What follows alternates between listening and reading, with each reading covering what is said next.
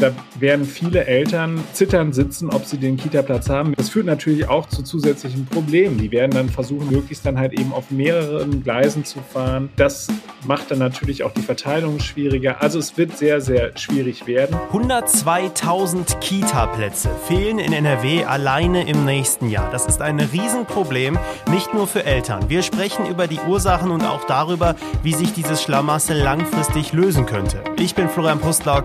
Herzlich willkommen zum Aufwacher. Rheinische Post Aufwacher. News aus NRW und dem Rest der Welt. Schön, dass ihr mit dabei seid. Später sprechen wir über das, was den Herbst ausmacht. Laub, natürlich. Es macht aktuell wieder richtig Spaß, durch den Wald zu laufen und es sieht ja auch super aus, aber Laub hat auch so seine Tücken und das sogar rechtlich gesehen. Mehr dazu gleich. Bevor wir starten, noch ein kurzer Hinweis. Dieser Podcast ist für euch natürlich kostenlos. Wenn ihr ihn mögt, dann könnt ihr ihn aber unterstützen. Und zwar mit einem RP Plus Abo. Für weniger als 35 Euro im Jahr bekommt ihr den Premium Zugang auf RP Online und macht damit auch diesen Podcast möglich. Das hat natürlich auch noch viele weitere Vorteile für euch. Das Angebot findet ihr auf rp-online.de slash Aufwacher-Abo. Es ist ein Thema, das viel Stress und Probleme für Eltern bedeuten kann. Und für die Kinder natürlich auch. Es gibt zu wenig Kita-Plätze in NRW für 2023 und das nicht zu so knapp. Die Bertelsmann Stiftung geht in einer neuen Studie von knapp 102.000 fehlenden Plätzen aus. Und darüber spreche ich jetzt mit Maximilian Plück, Leiter des Ressorts Landespolitik. Hallo. Hallo, grüß dich. 102.000 fehlende Kita-Plätze, das ist schon eine heftige Zahl. Wie konnte es überhaupt so weit kommen? Also es ist äh, natürlich der, der eklatante Fachkräftemangel, den wir schon in den vergangenen ähm, Jahren gesehen haben, dem man einfach nicht Herr geworden ist. Und hinzu kommen dann aber weitere Schwierigkeiten. Beispielsweise ist man ja lange Jahre ähm, beispielsweise Anfang der 2000er Jahre und auch davor schon davon ausgegangen, dass wir jetzt eigentlich so einen demografischen Knick haben. Also dass es halt eben keine Kinder mehr geben wird, die äh, im großen Stile nachkommen, äh, also gar keine Kinder nicht, aber das ist halt eben weniger werden. Also das ist ja der berühmte demografische Wandel, über den wir immer sprechen. Und da haben sich aber viele dieser Prognosen dann einfach nicht bewahrheitet. Dann gab es halt eben auch zusätzlich noch äh, den Zuzug beispielsweise durch Flüchtlinge, die erste große Flüchtlingswelle, die wir erlebt haben und jetzt auch wieder durch die Ukraine. Und das Ganze summiert sich dann eben zu diesem Cocktail, den wir gerade haben. Zusätzlich und das muss man auch immer noch im Hinterkopf haben, steigt natürlich auch die Frauenerwerbstätigkeit, was ja ein sehr begrüßenswerter Aspekt ist. Aber es ist halt eben so, äh, damit die die äh, Frauen und Männer auch äh, gleichberechtigt arbeiten können, ist natürlich auch äh, ausreichend Kapazität für Kitas dann halt eben äh, nötig, damit halt eben die Kinder betreut werden, weil diese klassischen Großfamilienbilder irgendwie, dass die Oma dann halt eben im Zweifelsfall mal einspringt, das ist ja heute häufig nicht mehr so. Und das Ganze, dieser Cocktail, der führt dann eben zu diesen ja doch eklatanten Zahlen. Wie sieht es denn jetzt für Eltern aus, die im kommenden Jahr vielleicht keinen Platz für ihr Kind bekommen? Es gibt ja rein theoretisch seit 2013 in Deutschland eigentlich einen Rechtsanspruch sogar auf einen Kita-Platz. Das heißt, man kann klagen, aber das Problem ist, wenn kein Kita-Platz da ist, dann hilft mir natürlich äh, so ein Prozess am Ende herzlich wenig. Also insofern, äh, da werden viele Eltern zittern sitzen, ob sie den Kita-Platz haben, werden sich auf Wartelisten einschreiben. Das führt natürlich auch zu zusätzlichen Problemen. Die werden dann versuchen halt eben, möglichst dann halt eben auf mehreren Gleisen zu fahren. Das macht dann natürlich auch die Verteilung schwieriger. Also es wird sehr, sehr schwierig werden. Das große Problem wird auch sein, dass ähm, versucht wird, äh, die qualitativen Ansprüche, die es gibt, beispielsweise Stichwort Betreuungsschlüssel, also wie viele Erzieher kommen auf Kinder, dass man da halt eben die Qualitätsstandards weiter absenkt. Das heißt also, wir stehen davor, dass es womöglich größere Gruppen gibt, ähm, andersherum versucht die Politik natürlich auch, dem Ganzen gerecht zu werden und zu sagen, die, die Erzieher müssen sich halt eben auch wieder stärker auf die Kinder konzentrieren können. Und da versucht sie dann eben mit Helferprogrammen da möglichst dann auch nochmal gegenzusteuern. Ja, es ist ja definitiv so, dass am Ende diese Zeit für die Kinder ja auch sehr entscheidend ist in so einer Kita, was die frühkindliche Bildung angeht. Also das dürfen wir auch nicht vergessen. Das schadet denen ja auch immens. Wie kommen wir denn jetzt in NRW aus diesem tiefgreifenden Schlamassel, was die Kita-Plätze angeht, wieder raus? Also das, das Wichtige ist, dass es einfach mehr Fachkräfte gibt. Das heißt also, das ist allerdings natürlich eine Langfristlösung. Das heißt, ähm, man muss einerseits erstmal mehr Menschen für diesen Job begeistern. Da muss man sagen, ist in den vergangenen Jahren auch deutlich passiert. Also Verdi hat beispielsweise recht erfolgreich im Sozial- und Erziehungsdienst gestreikt und dadurch halt eben die, die Arbeitsbedingungen deutlich verbessert. Also die Erzieher äh, werden inzwischen deutlich besser bezahlt. Das ist schon mal eine gute Nachricht. Aber man muss das halt eben auch weiter zu einem attraktiven Berufsbild machen. Und dann muss man auch, äh, und das hat beispielsweise der Hauptgeschäftsführer des Städte- und Gemeindebunds NRW, Christoph Sommer, beklagt, man muss eben auch die nötigen äh, Plätze an den Ausbildungsstellen für eben Erzieher zur Verfügung stellen. Das ist auch halt eben wichtig.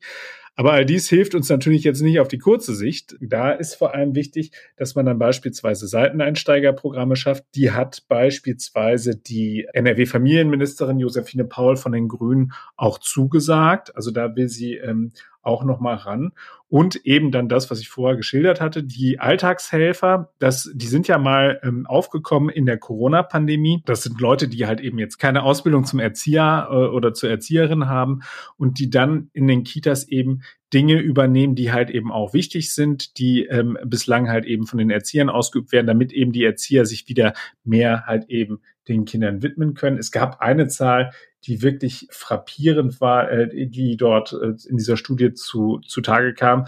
Die Studienautoren bemängeln, dass 68 Prozent der Kita-Kinder in zu großen Gruppen betreut würden. Und da ist dann klar, also da fällt bei der Qualität natürlich was hinten über. Ja, definitiv.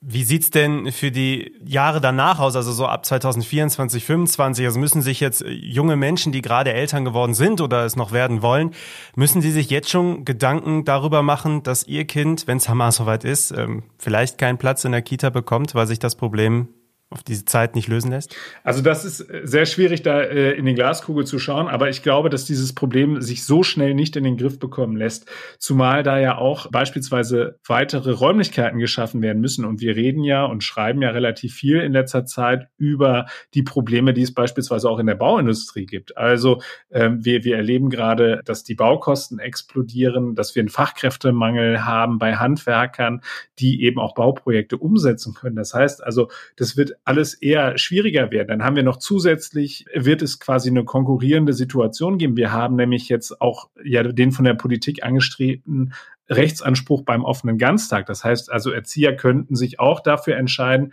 dass sie statt in die Kita dann äh, lieber äh, in die in die Ogata gehen und dort eben arbeiten mit etwas größeren Kindern, äh, wem das mehr liegt. Und das heißt, also da, da werden halt eben um die ohnehin schon äh, knappen Fachkräfte wird es ein weiteres Gezerre geben. Also ganz viele Probleme, äh, ganz viele Baustellen, vor denen da die Politik derzeit steht und die sie versuchen muss in den Griff zu kriegen.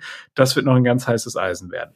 In NRW fehlen viele, viele Kita-Plätze fürs nächste Jahr und das ist ein Problem, was sich leider nicht so einfach lösen lässt. Vielen Dank, Maximilian Plück. Sehr gerne.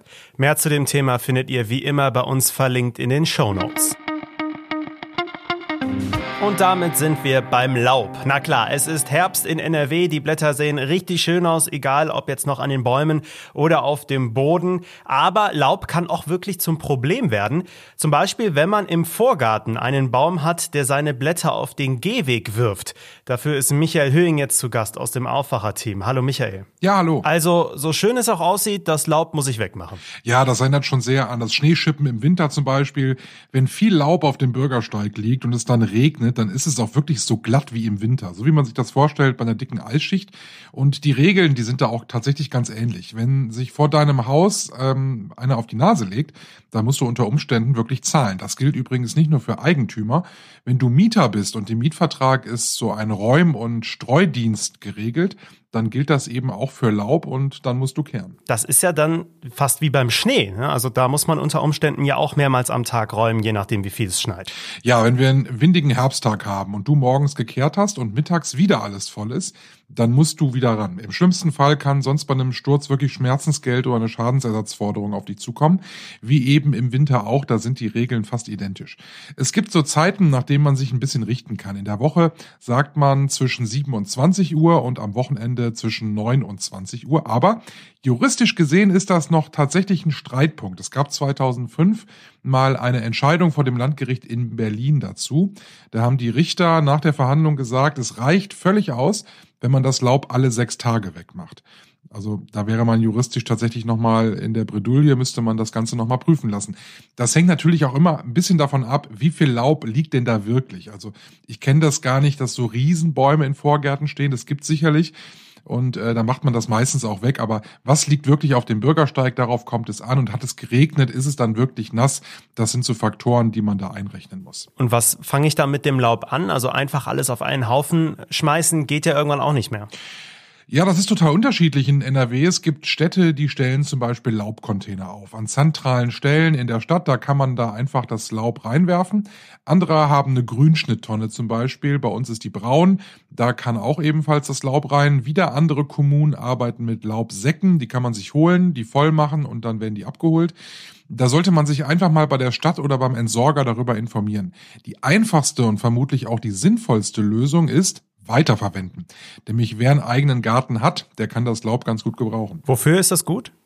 Ja, ich mache das praktisch immer so, dass ich auf jeden Fall in einer Stelle mindestens im Garten ein ganzes Teil vom Laub einfach liegen lasse. Auch wenn ich das zusammenkehre, dann mache ich da so einen Laubhaufen hin. Das sieht jetzt am Anfang des Herbstes noch ganz schön aus. Es wird im Laufe des Herbstes und auch im Winter ein bisschen, bisschen schäbig, aber es ist durchaus nützlich. Das ist nämlich ein idealer Ort für Tiere zum Überwintern und auch zum Verstecken. Das stört mich dann auch nicht und die Tiere finden es toll. Und äh, jetzt der Herbst ist auch der ideale Zeitpunkt, aber auch um einen Kompost anzulegen. Also die Gärtner wissen das. Kompost ist ideal im Frühjahr für das Pflanzen. Und wenn man den dann zukaufen muss, das ist nicht ganz billig, wenn man eine gute Qualität haben möchte. Deshalb Kompost selbst im Garten herstellen, das ist wirklich top. Und da kann Laub auch helfen. Nicht zu viel, aber eben immer wieder in einzelnen Schichten. Denn in den Blättern, die vom Baum fallen, sind noch viele Nährstoffe drin und die kann man einfach verwerten. Und auch sonstiger Grünschnitt so und gehäckselte Äste, das ist ideal. Das fällt ja alles jetzt in diesen Wochen im Herbst im Garten so an. Und das kann man alles da wirklich äh, benutzen, um diesen Kompost anzulegen. Und dann kann man auch wirklich anfangen, schon Küchenabfälle mit reinzupacken, die, die sich für den Kompost eignen. Zum Beispiel Kaffeefilter, Abschnitte von Gemüse. Das sind so die Tipps, äh, die man da so geben kann. Und es gibt noch einen Tipp, der ist auch eigentlich ganz wichtig. Das Laub, was man dann dazu gibt, das sollte man am besten einmal durch den Häcksler jagen, weil das Laub zersetzt sich äh, nicht so gut. Und wenn man das einmal gehäckselt hat, dann geht das viel besser. Und die Äste, die man aktuell schneidet, wenn man eine Hecke schneidet zum Beispiel, die schreddert man ja auch. Da kann man das Laub einfach mit dazugeben. Wer jetzt keinen Häcksler zu Hause hat, kann sich natürlich einen beim Baumarkt leihen oder einfach das Laub in eine Tonne tun und dann mit so einem Rasenhäcksler da durchgehen. Vielen Dank, Michael Höhing. Ja, sehr gerne. Und das sind weitere wichtige Themen von heute. Der Arbeiter, der am Montag tot auf dem Gelände von ThyssenKrupp in Duisburg gefunden wurde, ist in einem Schlackebecken erstickt. Das hat laut Polizei und Staatsanwaltschaft die Obduktion ergeben. Bisher gebe es keine Hinweise auf Fremdverschulden. Die Ermittlungen gehen weiter. Auch das Amt für Arbeitsschutz wurde jetzt eingeschaltet. Der Bundestag entscheidet heute über den 200 Milliarden Euro Topf zur Finanzierung der geplanten Energiepreisbremsen. Es ist also die Grundlage für weitere Entlastungen wie dem möglichen Gaspreisdeckel, der offiziell aber im Detail noch nicht feststeht. In Bochum beginnt heute der Prozess um angeblich falsche Maskenatteste. Angeklagt ist ein Arzt aus Bochum, der während der Corona-Pandemie 2020 ohne Untersuchung Atteste ausgestellt haben soll, die seine Patienten von der Maskenpflicht befreit haben. Und jetzt gibt es die Kulturtipps zum Wochenende, wie jeden Freitag aus unserer Kulturredaktion, heute mit Sabine Janssen. Die Kulturtipps gehen diesmal nach Amsterdam. Die niederländische Hauptstadt ist etwa zwei Fahrtstunden von Düsseldorf entfernt und lohnt sich immer für einen Kurztrip für die ganze Familie. Im Rijksmuseum gibt es klar Rembrandts Nachtwache und Vermeers Milchmädchen zu sehen. Aber es macht einfach Spaß, durch das berühmteste Museum der Niederlande zu bummeln. Für Kinder und Jugendliche sehenswert ist das Puppenhaus von Petronella Ortmann. Eine tolle Atmosphäre hat die große Bibliothek mit den zarten Wendeltreppen aus dem 19. Jahrhundert. Empfehlenswert ist auch die kostenfreie App des Rijksmuseums mit ihren Audios. Kinder und Jugendliche bis 18 Jahre haben übrigens freien Eintritt. Erwachsene zahlen 20 Euro. Stars und Sternchen gibt es im Wachsfigurenkabinett Madame Tussaud zu sehen. Wer James Bond tief in die Augen blicken will, ist hier richtig. Wer mit dem Superhelden halb kuscheln will, auch. 150 Persönlichkeiten der Zeitgeschichte sind hier verewigt. Es geht durch mehrere Themenwelten. Die Hollywood-Stars, die DJs am Mischpult, die Sportler, die Königsfamilie, die Maler, politische Größen und die Avengers. Nicht alle sind gleich gut gelungen, aber man kann sich mit allen hautnah selbst fotografieren. Bei manchen Promis überrascht auch, wie groß oder klein sie in Wirklichkeit sind. Um lange Wartezeiten zu vermeiden, Tickets am besten für 22 Euro vorab online kaufen. Madame Tussaud ist etwa 10 Gehminuten vom Hauptbahnhof entfernt. Die Kulturtipps zum Wochenende von Sabine Janssen. Vielen Dank. Und jetzt blicken wir noch kurz aufs Wetter. Das ist unangenehm wechselhaft heute. Meist grau, dazu immer wieder Regen. Auch einzelne Gewitter können dabei sein. Im Laufe des Tages lockert es aber langsam auf. Wir bekommen 16 bis 20 Grad. Das Wochenende ist etwas freundlicher. Teilweise kommt dann auch die Sonne raus. Komplett trocken bleibt es aber nicht bei Höchstwerten um die 20 Grad. Das war auch schon der Aufwacher für Freitag, den 21. Oktober. Ich hoffe, es hat euch gefallen und ich wünsche euch jetzt ein schönes Wochenende. Ich bin Florian Pustlauk. Macht's gut. Mehr Nachrichten aus NRW gibt's jederzeit auf RP Online. rp-online.de